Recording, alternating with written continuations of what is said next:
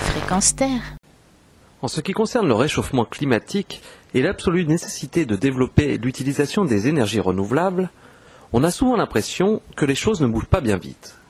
À vrai dire, elles ne bougent certainement pas assez vite. Mais cela n'empêche pas de nombreux scientifiques de tenter de mettre au point les énergies de demain.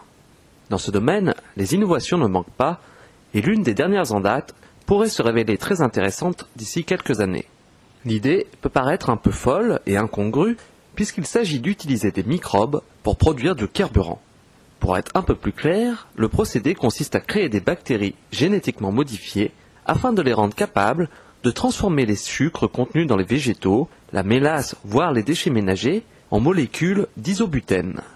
On obtient ainsi un composé chimique gazeux qu'il est ensuite assez simple de transformer en carburant pouvant alimenter les moteurs actuellement en circulation, qu'il s'agisse de voitures ou d'avions.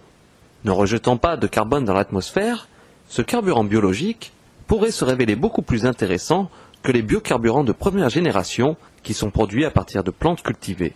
Cette technique est aujourd'hui bien maîtrisée et s'est développée rapidement, mais l'intérêt écologique de la méthode est très discuté et sans doute très discutable.